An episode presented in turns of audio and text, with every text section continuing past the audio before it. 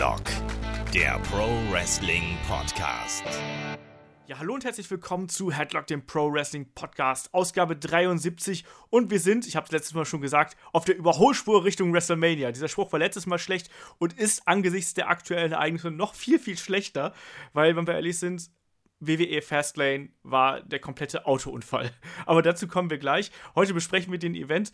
Mein Name ist Olaf Bleich, ich bin euer Host und bei mir, da ist der Ulrich Steppberger, Live-Zuschauer von WWE Fastlane und äh, Redakteur bei der M-Games. Schönen guten Abend. Guten Abend. Ich meine, der Spruch mag schlecht sein, aber er passt einfach perfekt. ja, es ist. Ähm, ich habe auch gerade, ich habe gerade den Text geschrieben hier für unsere, für unsere Website und habe auch geschrieben, wir stehen noch immer unter den Nachwirkungen dieses Events. Und es war wirklich ein Event, da werden wir uns noch lange dran erinnern. Das ist richtig. Ehrlich. Also ich kann sagen, ich erinnere mich jetzt schon dran, dass es der erste Event seit langem war, wo ich bei einer Live-Übertragung überhaupt gar keine Bildprobleme im Sinne von äh, Klötzchen, Optik oder Abbrüchen hatte. Aber das lag wohl wahrscheinlich dran, dass es so schlecht war, dass die Leitung einfach nicht belegt war. ja, es ist halt, ähm, die, es, die alte Diskussion bleibt, ne? Also ob man diese vielen Pay-per-Views gerade zwischen ähm, WrestleMania und dem Royal Rumble überhaupt braucht. Und dieser Event hat es halt gerade eigentlich noch mal so gezeigt, dass da einfach vieles nicht stimmt. Aber da können wir auch gleich noch mal, glaube ich, so drauf zu sprechen kommen, wenn wir das Resümee ziehen zu WWE Fastlane. Ich würde vorschlagen, wir gehen die Matchcard einfach mal ganz äh, ja, stoisch von oben nach unten durch. Und äh, ich bin ja traditioneller Kickoff-Show-Skipper eigentlich. Ich schaue mir immer nur das Match dann zum Ende an. Ich habe es dann gerade eben tatsächlich noch geschaut, weil es mich so wenig interessiert hat, wie ich äh, ja schon beim Vorschau-Podcast gesagt habe. Ähm, das Kickoff-Show-Match war Akira Tosawa und Rich Swan gegen Noam Dar with ähm, Alicia Fox ähm, gegen The Brian Ken äh, und The Brian Kendrick. Also ein Tag-Team-Match der Cruiserweight Division. Ja, war da, ne? Es war ein Match. Es, fand statt und jemand hat gewonnen am Schluss. Äh, es ist alles äh, also die, die Pre-Show inzwischen, ich muss, die muss halt vorbeikommen, weil ich ja zwischendurch nicht wegen einer halben Stunde ins Bett gehen will. Aber auch hier, äh, zum einen habe ich mal in dieser Pre-Show wieder gedacht, äh, Booker T soll endlich Bürgermeister werden, dann ist er hoffentlich weg. Absolut. Peter Rosenberg ist langweilig, aber nicht so schlimm wie dieser kraushaarige, seltsame andere Radiofuzzi, der wahnsinnig nervig ist. Sam Roberts, oder? Wie heißt er? Ich glaube, ja. Und äh, wieso ist eigentlich René Young bei äh, roten Pay-Per-Views da? Weil dies kann. Ja, sie kann es. Also es kann doch nicht sein, dass sonst niemand haben. Vor allem Charlie Caruso sitzt dann in der Social Media Lounge. Die mag ich ja eigentlich auch, wenn man sie nicht ausgerechnet mit Booker T zusammenkoppelt, wie er auch mal war. Äh, dann haben sie irgendwie, und Tom Phillips ist verhindert aus äh, Gründen, so ungefähr. Ich, hast, hast, du die Gründe mitgekriegt? Ich glaube, ich habe nur gelesen, dass er wohl, sind seine Social Media Accounts immer noch alle gesperrt? Ich habe jetzt aktuell nicht mehr nachgeschaut, aber er hat wohl, äh, ja, wie soll man sagen, unsittliche Nachrichten an äh, eine Dame geschrieben. Und das, obwohl er verlobt ist, genau. Wobei ich jetzt nicht weiß, ob er bei SmackDown momentan auch außen vor ist oder ob er da weiterhin als viertes Rad am Wagen sitzen darf, aber ähm, jedenfalls, er war halt nicht da in der äh, Social Media Launch, was aber auch eigentlich ich eher da äh, aus der Logik gezogen hat, das ist ein Smackdown-Mann jetzt auch. Was soll der bei einer Raw Social Media Launch? Lounge. Stimmt. Aber wie auch immer, also diese Pre-Show war wieder so, äh, Booker T brabbelt irgendwas vor sich hin, sagt dann Shucky Quack Quack Moment und dann ist man froh, wenn es vorbei ist. Und das Match an sich war, also ich bin jetzt kein 205 Live-Schauer, weil ich einfach zu faul bin die Storylines habe ich natürlich mitbekommen, Tosawa und Kendrick und, äh, und Noam Da und seine, seine, seine Tusnelda, äh, die hat, ich fand, immerhin hat sie in diesem Match ja minimal eine Rolle gespielt, die sogar ein bisschen was gebracht hat. Das eine Mal, dass die heldenhaften Gentleman-like Faces dann nicht einfach aus dem Ring hüpfen, weil die sich vor ihre vor ihre Schützlinge stellt. Oh, Wahnsinn. Ja, das stimmt. Aber gut, ich, diese Matches sind es ist halt einfach und dann die Pause mittendrin immer und, und dann war es halt rum. Das ist auch nervig, oder? Wie kann man denn dann so einen Trailer oder was dazwischen lief und die Werbung dann so mitten in den Live-Pay-Per-View reinkloppen? Warum macht man das denn nicht vorher? Ich frage mich auch so. Naja, das ist schon ist klar, weil ja die Pre-Show auf YouTube und Co. überall gratis ja, kommt trotzdem. und die Leute gelockt werden sollen. Aber, aber ich finde halt immer, dass die Matches zu kurz sind für solche Pausen. Also, dass dann ja. aus einem 9-Minuten-Match wird dann ein 3-Minuten-Match sinngemäß. Und das passiert ja bei also bei Raw und SmackDown ja auch, logischerweise, aber da, da verdienen sie ja wenigstens wirklich Geld mit. Aber naja, also es war da und es war nicht schlimm und äh, ich bin zwar, mir fehlt noch immer so ein bisschen als gelegentlich mal Cruiserweight sehe, die Logik, wieso ich jetzt Tosawa so unglaublich faszinierend finden muss, ja. weil das bisher noch nicht rüberkam. Nee. Aber gut. Also selbst ich als jemand, der Tosawa von vorher kannte, Ich fand auch, dass er vorher schon ein bisschen überbewertet war, muss ich ganz ehrlich äh, sagen. Also ich habe ihn da äh, bei Dragon Gate und so habe ich ihn da schon verfolgt. Aber irgendwie ist da auch bei mir der Funke nicht übergesprungen. Also, und jetzt bei Tour of Five Live springt er irgendwie auch nicht so recht über. Die Story mit Brian Kendrick, hier Teacher und Student, ist irgendwie ganz lustig, aber packt mich jetzt auch nicht wirklich.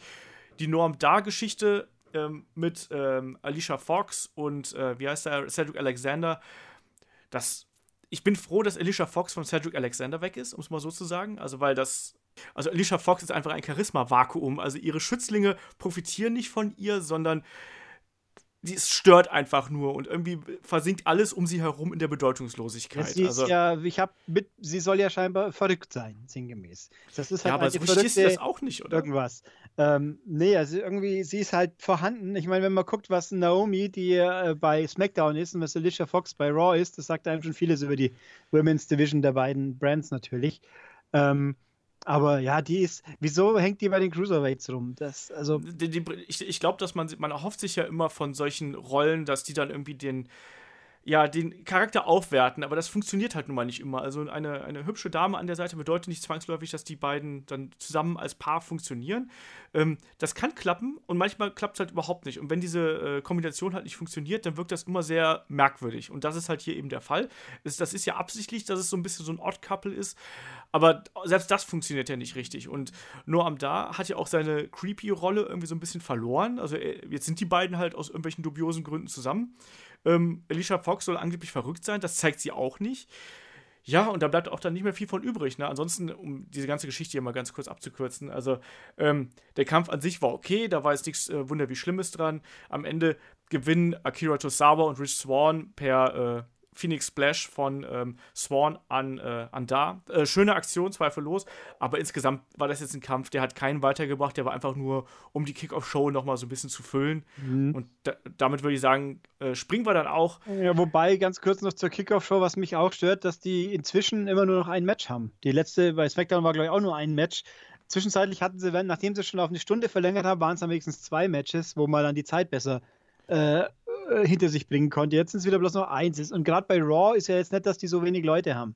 Das stimmt, aber, aber wir haben nachher gesehen, was passiert, wenn man Leute zu oft einsetzt. Ja, ich meine, Seamus und Cesaro waren ja auch in der Pre-Show und haben sich beschwert, dass sie nichts zu tun haben. Und dann haben wir gedacht, äh, dann noch gedacht, dann lasst es doch wenigstens in der Pre-Show was machen. Und dann zu 50 Prozent wäre das immer noch besser gewesen. Äh, es wäre zu 100 Prozent besser gewesen, wie das, was wir bekommen haben mit den zwei. Aber, ja.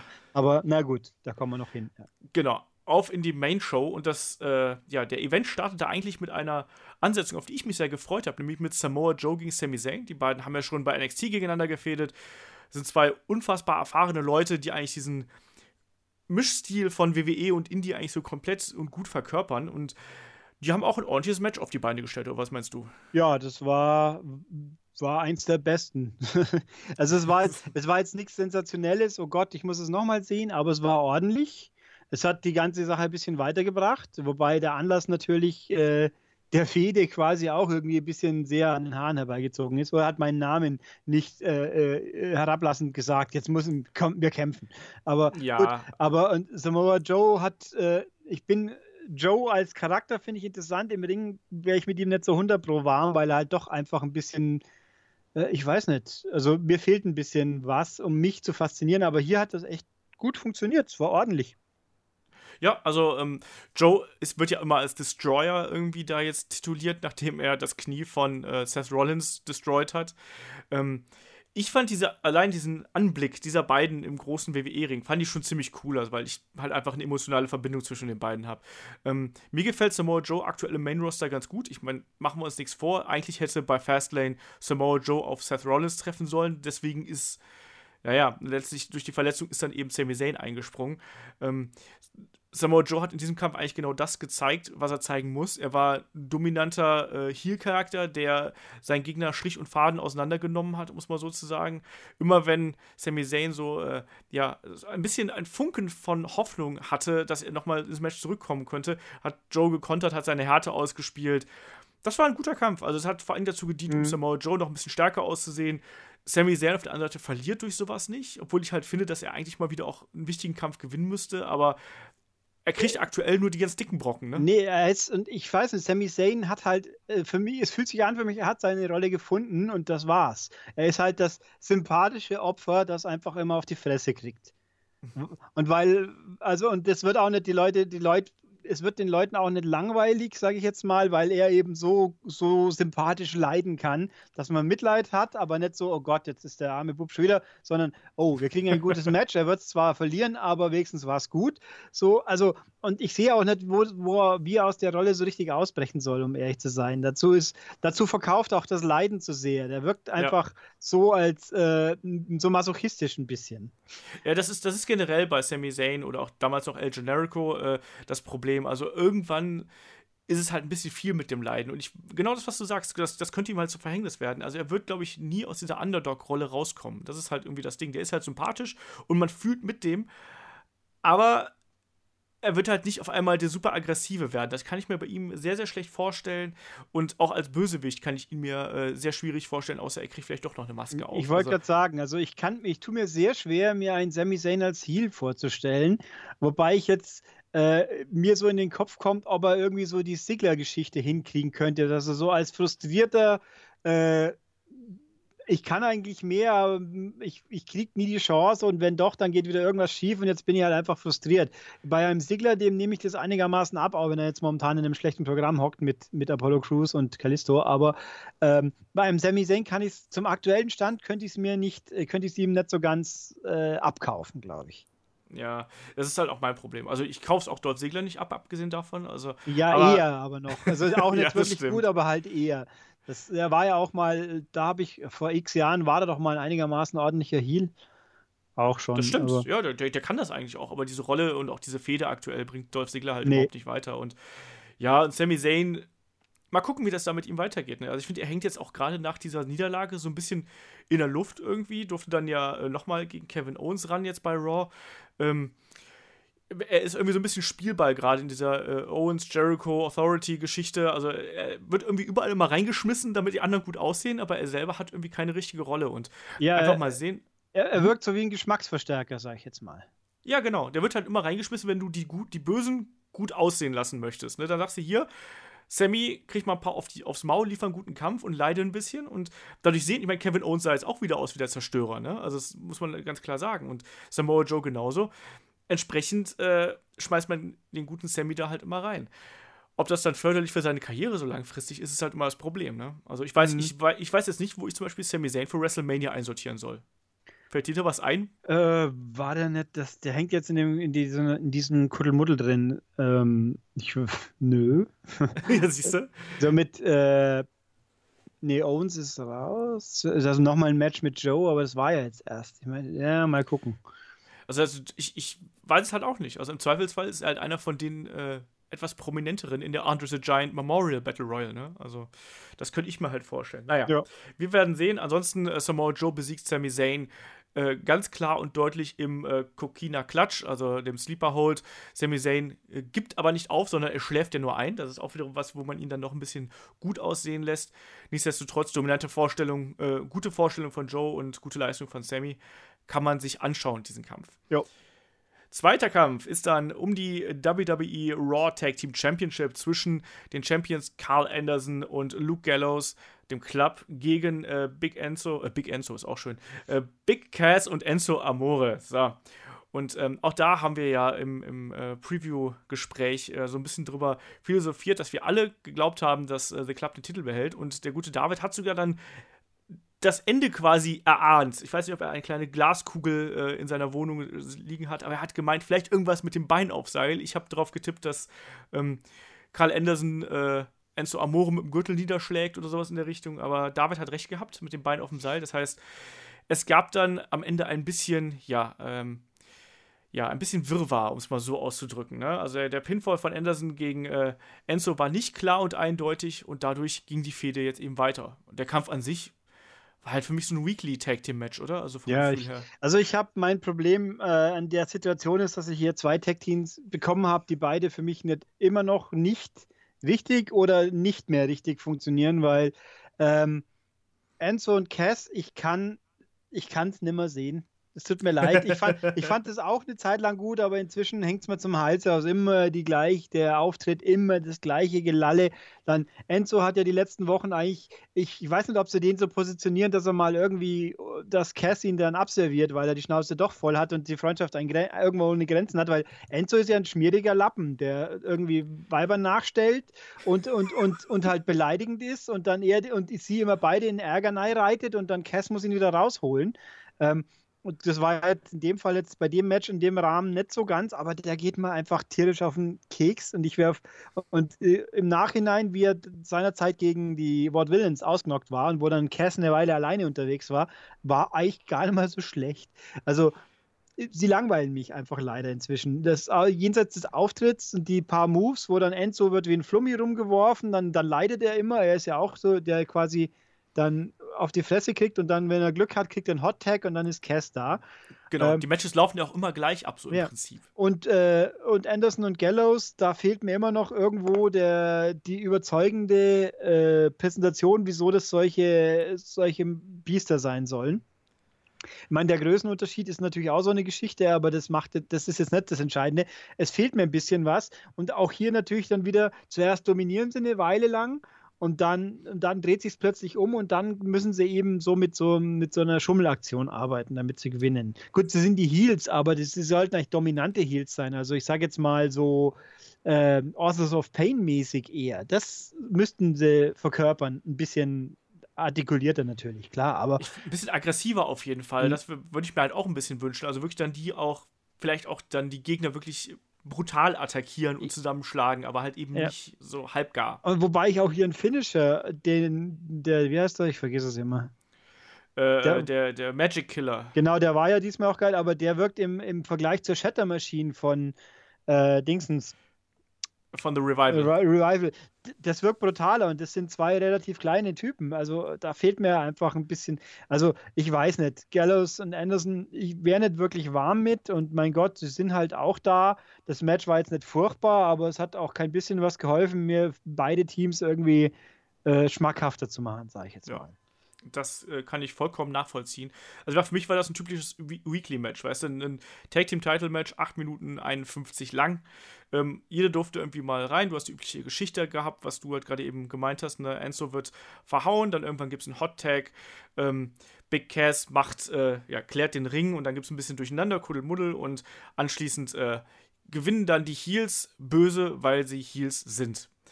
Ja, kann man so machen. Ähm, jetzt bei der aktuellen Raw-Ausgabe war es ja dann so, dass dann Cesaro und Sheamus da noch sich eingemischt haben. Jetzt gibt es bei WrestleMania ein Three-Way mit diesen drei Tag-Teams. Damit kann ich absolut leben, befürchte aber, dass das halt auch einfach so ein sechs Minuten Ding wird, weißt du, so irgendwie zwischen zwei großen Matches und komm Leute, jetzt macht eine Hot-Tag-Phase und dann schmeißt ihr alle eure, äh, eure Finisher ins, ins äh, Rennen und dann am Ende schauen wir mal, wer als Sieger rauskommt. Ne? Ich meine, gut, wenn ja. Sheamus und Cesaro rauskommen, würde ich mich auch nicht drüber beschweren, glaube ich. Aber ich, ich glaube halt, glaub halt, dass es Enzo und Big Cass werden. Ja, das glaube ich, wird sich ganz schnell totlaufen. Ne? Wobei, so lange wie wir New Day ertragen mussten, wer weiß. Also das ist. Ja, ja, New Day ist auch die nächste Geschichte. Da ja, da, da habe ich auch immerhin, da habe ich auch eine Meinung zu. Ja, aber äh, was wir jetzt übersprungen haben, wir, war der, der Promo von Bailey, wo sie quasi dann dazu für gesorgt hat, dass Charlotte äh, äh, Dana Brooke nicht mitnehmen wird ja, nachher, ja. sinngemäß. Ähm, das, hat, das spielt ja auch eine Rolle, aber das, das nehmen wir dann im Rahmen des, des Women's Championship Match, würde ich sagen, mit. Da genau fallen mir auch viele Sachen ein. Das können wir machen. Ich, ich habe hier die Promos nicht drinstehen. In nee, ich habe hier noch. Ich habe hier noch, weil ich habe hier eine Übersicht, da stehen drin auch die Promos mit äh, Mick Foley und Stephanie McMahon via Telefon. Die waren einfach für den Arsch. Die waren einfach wirklich völlig überflüssig. Mick Foley wird Zeit, dass er sich endlich operieren lässt, dann sind wir los. Äh, der bringt mir überhaupt nichts. Der ist einfach nur ein, der, der kommt ja auch rüber wie ein Depp. Sie watschen die ganze Zeit ab, meistens zu Recht aus meiner Sicht ähm, und dann hat er irgendwie der lustige Gag mit, wir machen doch ein, ein Best of Seven Match-Team, das äh, mit ähm, Jinder und Rusev, wo man, ja. aber dann, ah nee, das funktioniert ja nie, lustig. Oh. Ähm, und, äh, und dann auch, das kann man noch vorgreifen, weil es äh, kurz dann auch das mehrfach, Samoa Joe soll sich nicht in das Titelmatch einmischen. Ja. Das war so der Promo, der keinen Sinn machte. Was hat diese Sache jetzt damit, was hat Samoa Joe mit dem Titelmatch zu tun? Völlig sinnlos. Aber gut. Äh, ja, nee, das nächste war dann ja ein Frauenmatch tatsächlich, das andere. Genau. Sasha Banks gegen Nia Jax, das war ein Kampf, da ist man ohnehin schon mit einem etwas mulmigen Gefühl irgendwie dran gegangen und der hat es auch überhaupt nicht funktioniert bei mir. Nee, der war sehr schwach. Ich meine, ne, also Nia Jax ist begrenzt in ihrem, was sie kann, meine ich. Äh, irgendwie fand ja. ich, äh, sie haben auch ihr, ihr martialisches Outfit irgendwie ein bisschen reduziert. Gefühl, ein bisschen, ja. Dieses ganze Outfit ist ein bisschen weniger und jetzt diesmal hat sie eine normale Frisur gehabt und nicht ihre normale Semi-Conros, die sie auch ab und zu drin hat, wo sie dann ein bisschen kriegerischer wirkt. Also sie sah jetzt einfach relativ normal aus. Und dann ist halt ein Match, wo sie 90% der Zeit der Sascha auf die Fresse haut und die rollt sie dann irgendwie wieder ein. Ja, das ist halt immer das Problem, wenn halt eben gerade so große Monstercharaktere, wie es nun mal Nia Jax ist, wenn die dann irgendwie so überraschend per Roll-Up verlieren, sehen die halt irgendwie immer doof dabei aus, oder? Ja, es ist das ganze, das Match war auch so sinnlos und äh, also es gibt mir gar nichts und offenbar haben sie es ja auch jetzt geparkt, weil das gerüchtete Four-Way-Match gibt es jetzt scheinbar doch nicht wie man, wie sich so, wie es den Eindruck macht, was auch korrekt ist, weil die hat mit den anderen nichts zu suchen, so gefühlt. Nee. Also ich habe nichts gegen die, aber bei der ist nicht das gegangen, was sie beim Braun hinbracht haben. Das stimmt, ja, aber Braun ist eben auch noch mal der hat halt auch irgendwie was, ne? Und ja. auch, der hat auch vor allem auch Aktionen, die halt wirklich richtig wuchtig aussehen. Ne? Und ich finde ja selbst, dass gerade dieser äh, Nia Jax Leg Drop zum Beispiel, der sieht ja immer absolut verunglückt aus. Ja, also die, die wirkt einfach irgendwo. Mh hm, also sie ist halt auch nicht wirklich, also die besitzt halt auch nicht so, also Braun Strowman besitzt von Natur aus eine gewisse Athletik ja. und die möchte ich jetzt einfach mal bei Nia Jax, bin ich mir da nicht so sicher. Ich meine, die ist stark, zweifellos, aber so, die ist jetzt keine, die großartig springen kann oder sonst irgendwie äh, einen beeindruckt. Und das, das geht mir halt so ein bisschen ab. Also ich finde, in der heutigen Zeit muss halt eben ein Big Man oder eine Big Woman, je nachdem, ähm, muss halt eben auch noch eine gewisse Athletik mitbringen, ähm, dass man da wirklich überzeugt ist. Und das fehlt einfach bei Nia Jax und das ist, glaube ich, auch das, weshalb Leute nicht so richtig in diesen Charakter irgendwie reinfinden. Ich finde sie eigentlich so ganz okay, aber eben auch nur in gewissen Matches. Also zum Beispiel, ich fand sie gut gegen Bailey, aber da, weil da einfach diese äh, Heel-Babyface-Kombination halt eben funktioniert hat. Aber gegen Sasha Banks klappt das halt nicht irgendwie. Und äh, es ist, es ist, war kein guter Kampf. Ich kann mich ehrlich gesagt an kaum noch was von dem Ding erinnern. Ne? Ja, also, ich, ja, Nia Jax hat halt dominiert. Das ist was hängen geblieben ja. ist bei mir. Und ich habe auch irgendwie, äh, ich ich wäre auch mit Sascha Banks nicht mehr so, so wirklich warm. Wenn ich, wenn ich mal gucke, Charlotte hat einfach, ist halt der, der passende Heel, die macht es gut. Die hat ja. halt auch ihren coolen Moonsault oder was? Ist es Moonsault? Oder sage ich jetzt ja. Quatsch? Es, ähm, es ist Moonsault. Und die Becky Lynch ist halt auch, die hat halt eine Persönlichkeit, die, die mir mehr zusagt und die auch irgendwie mehr. Das einzige Nachteil von Becky Lynch sind ihre furchtbaren Outfits, aber sonst ist da nichts schlimm dran. Also, und die, die übertrefft halt die zwei völlig und bei Bailey gibt es andere Probleme, wo die Frau nichts dafür kann, glaube ich. Da ist das Booking schuld. Aber also Sascha Banks hat bei mir irgendwo ist nicht mehr jetzt mein Must-See, sag ich jetzt mal. Also da schaue ich mir jederzeit lieber ein Charlotte-Match an, weil die, da weiß ich wenigstens, dass irgendwas rüberkommt, gefühlt. Ja, ich finde halt, ich finde halt, dass Sascha Banks braucht diesen Heel-Turn. Der wird ja kommen. Also da muss man uns ja nichts vormachen. Das mhm. ist ja gerade diese Übergangsphase. Die Fehde mit Bailey schwelt ja die ganze Zeit vor sich hin, wo man eigentlich nur wartet, so, okay, komm, Sascha, jetzt hau der endlich eine rein. weil Sascha Banks ist eigentlich auch kein klassischer Babyface-Charakter. Also, wenn du dir die anschaust, auch von dem, vom, vom äh, ja, vom Auftreten her und dieser Boss-Charakter, das ist kein Charakter, den man unbedingt mögen muss. Das, ja. ist eigentlich ein, das ist eigentlich, wie David sagen würde, schöne Grüße, das ist eigentlich ein Tweener-Charakter. Den schaust du dir an und du findest ihn vielleicht cool, weil der halt stark ist und selbstbewusst und so. Und gleichzeitig ist es aber auch jemand, die muss brutal und rücksichtslos sein. Und das war die halt bei NXT war sie das. Und bei äh, WWE im Main Roster ist sie jetzt halt irgendwie so die weichgespülte BFF von äh, Bailey und das ist halt eben stinklangweilig. Nichts ist langweiliger als komplett glatt gebügelte Charaktere und WWE geht da wirklich sehr langsam vor, bis die diesen äh, äh, Heel-Turn durchzieht. Es wird jetzt hier angedeutet. Ich meine, bei Raw hat sie dann jetzt eben äh, Bailey besiegt und ist jetzt eben in den Three-Way da bei WrestleMania. Das ist super. Ich finde das auch gut, dass sie jetzt da drin ist und diese Kombination aus Charlotte, Bailey und Sasha Banks, selbst wenn Nia Jackson auch irgendwie dazukommen sollte aus irgendwelchen dubiosen mhm. Gründen, damit kann ich vollkommen leben. Aber Sasha Banks muss ich als muss jetzt endlich mal langsam Heel turn und dann haben wir eine Fehde zwischen Sasha Banks mhm. und Bailey und das wird geil. Da möchte so. ich zu Sascha und Bailey habe ich auch noch ein paar Anmerkungen, die packen wir nachher ins Match nach, nach, nach dem Match von Bailey, weil sie da besser im zeitlichen Ablauf Personal passen. Aber ja, im Prinzip wird es Zeit, dass da sich was bewegt. Das ist äh, wohl wahr. Genau. Und äh, ich finde, also ich, ich wollte es eigentlich vorher sagen, aber eigentlich ab diesem Tag Team Title Match, also Kampf davor, ging es eigentlich massiv mit der Card bergab. Und ja. das, das, fing halt an mit Sasha Banks gegen äh, Nia Jax. Das war schon nicht gut. Und jetzt danach wurde es halt absurd scheiße.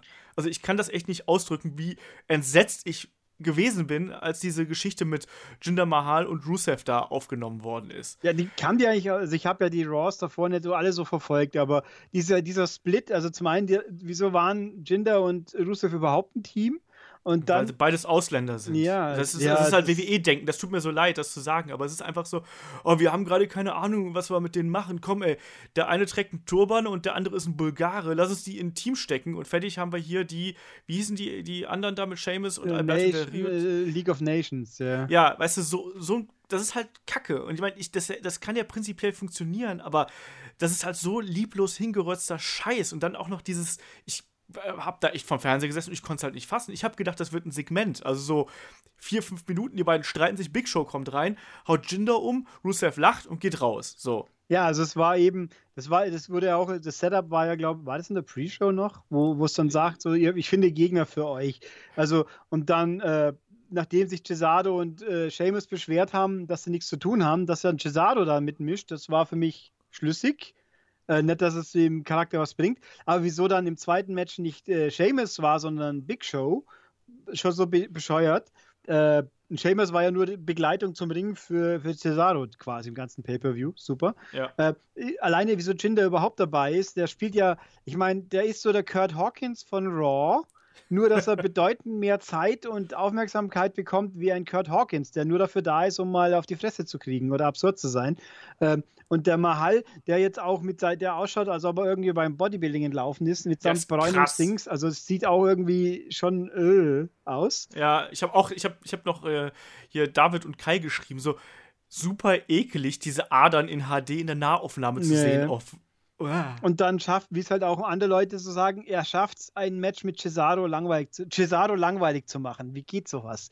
Ja. Ganz, ganz gruselig. Wobei auch da, wobei natürlich auch hier wieder, oh, Cesaro hat eine Rückenverletzung. Oh Gott, hört doch auf mit der Scheiße, es regt so auf. Und alles, was Cesaro cool macht, kann er jetzt nicht mehr tun. Ja, toll. Super Idee. Klasse Idee. Ja. ja. Also, das war ganz schlimm. Das war wirklich echt ein richtig schlecht. Ich glaube, das ist das schlechteste Cesaro-Match, was ich, glaube ich, in meinem Leben gesehen habe. Ja, das ist wohl wahr, aber ich meine, es hat Cesaro wenigstens nichts geschadet. Und, Und auch diese, dieser, Entschuldige. Hm?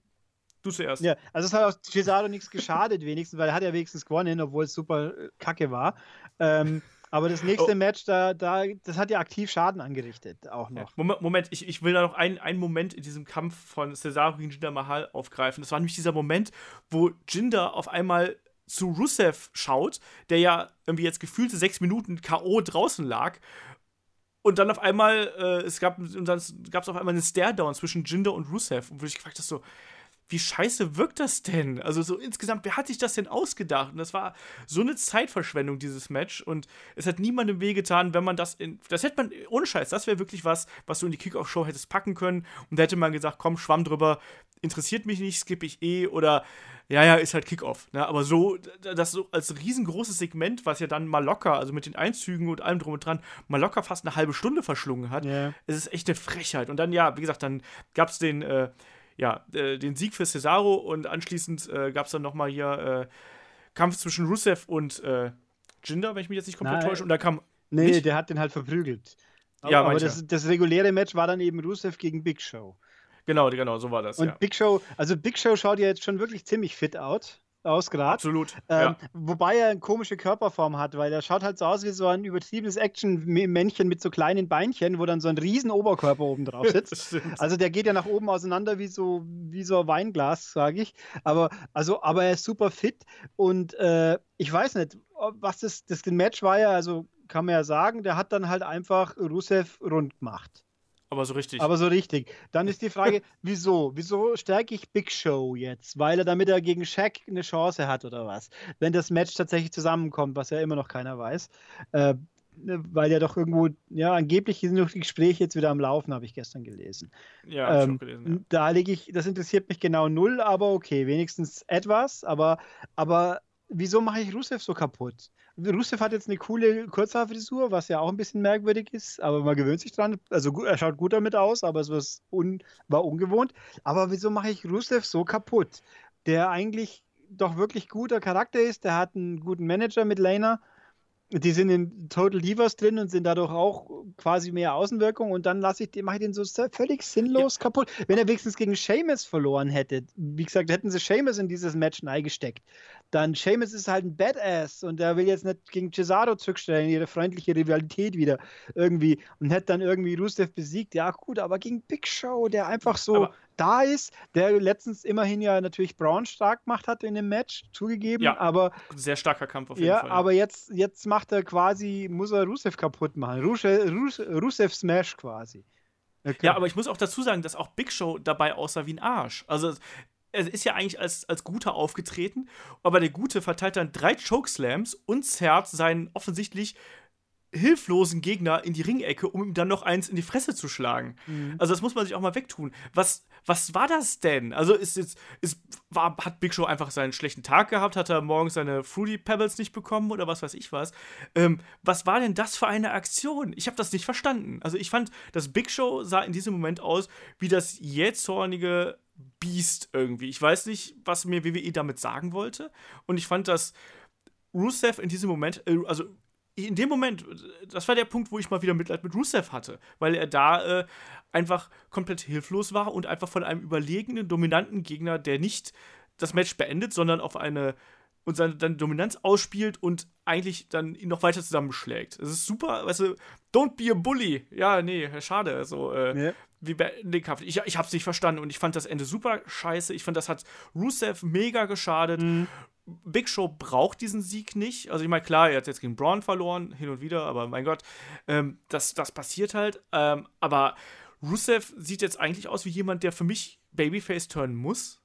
Ähm, und wie gesagt, dieses Matchende, da habe ich gedacht, so, was, was ist denn das? Also, was ist denn das auch für eine, für eine schlimme Aktion, einen, einen hilflosen Gegner in die Ringecke zu, ähm, zu ziehen, dann noch diese Faust zu küssen, die Weapon of Mass Destruction, wie sie früher mal hieß, mhm. und dem hilflosen Gegner ins Gesicht zu schlagen. Ich finde das eine super arschlochmäßige Aktion und ich kann mich dir gar nicht genug drüber aufregen. Ich schaue hier gerade nach, der war, Rusev war bei Raw auch nicht dabei jetzt, gell? Ja, der ist ja auch wahrscheinlich erstmal bei Kieferorthopäden, ja, um weil, Kiefer wieder richtig Weil ich meine, Kevin Owens hat sich gleich wieder neu etablieren dürfen in der nächsten Sendung, quasi, ups, das habe ich was vorgegriffen, aber wir wissen ja eh alle, was passiert. Ähm, war ja von vorne weg klar. Aber, aber Rusev nett, der ist einfach. Pff, nee, also das war, war scheiße, ja. Es war von vorne bis hinten einfach totaler Rotz. Und das war eine halbe Stunde. Also, du musst ja mal. Dieser Event war. Äh, drei Stunden lang mhm. und da wirklich diese, dieses Mittelsegment, also diese drei Matches, Sasha Banks, Nia Jax, Cesaro Jinder Mahal und ähm, Big Show gegen Rusev, das war mal locker 40 Minuten und ja. 40 Minuten, wo ich einfach sagen würde, das war echt richtig braucht schlecht. keiner. Ich meine, das mehr, Sascha und Naya hat ja wenigstens, wenigstens noch irgendwo, kann man, wenn man unbedingt muss, als storyrelevant erachten. Wenn, Im ganzen Rahmen des, vom Women's Title und kann dann Sascha zu, äh, kann ja. Sascha Bailey zur Not und bla bla bla. Wobei ja natürlich eben Bailey braucht ja keine Hilfe, weil ja Dana Brooke ist ja auch nicht und so weiter. Ähm, und äh, aber die anderen zwei waren für den Arsch. Und ich habe, wie mir vorhin im Vorgespräch kurz die Feststellung, warum eigentlich WWE jetzt die letzten paar Pay-per-Views so drauf fixiert ist, sie müssen die Zeit auch wirklich komplett nutzen. Es gab letztes Jahr eine Handvoll Pay-per-Views, die waren halt auch mal Viertelstunde, halbe Stunde früher fertig. Und da hat man dann nicht genau berechnen können, wie, letztes, wie lange das letzte Match jetzt wohl noch dauert, weil man genau weiß, die, müssen, die machen nur mindestens so lang oder so kurz.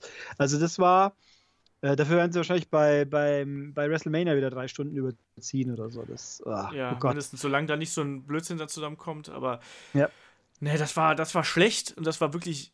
Also ich kann es gar nicht sagen, wie schlecht das war. Also ja. das war echt sowas äh, unterirdisch. Also da, das ist, äh, wenn, wenn äh, Omega gegen, gegen Okada sechs Sterne ist, dann ist das hier minus sechs Sterne. Also unfassbar. Ja.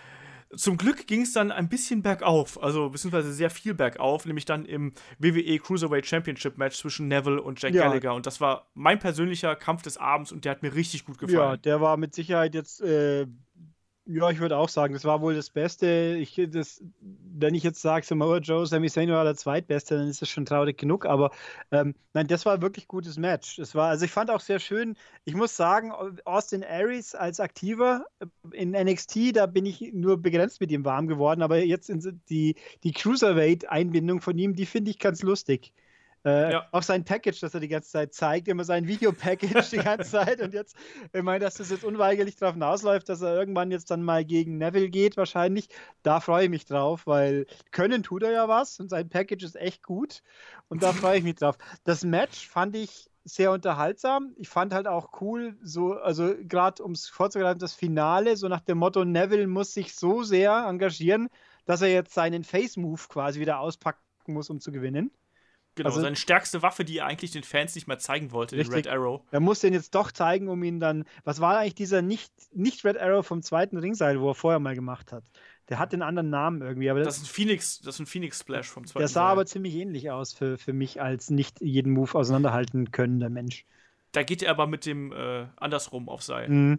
Also es war auf jeden Fall auch cool. Äh, ich finde Jack Gallagher, Gallagher, Gallagher, das G Gallagher. spricht man ja nicht, das zweite. Nee, ist das so? Ja, die okay. sagen immer Gallagher. Also das zweite wird nicht betont, warum auch immer. Sag so. mir nicht, ich hätte auch gedacht. Englischstunde mit Ulrich Stettner. Ja, weil ich jedes Mal, wenn sie es sagen, wundere ich mich auch immer, wo ist das G hingekommen. Aber die sagen es zumindest so.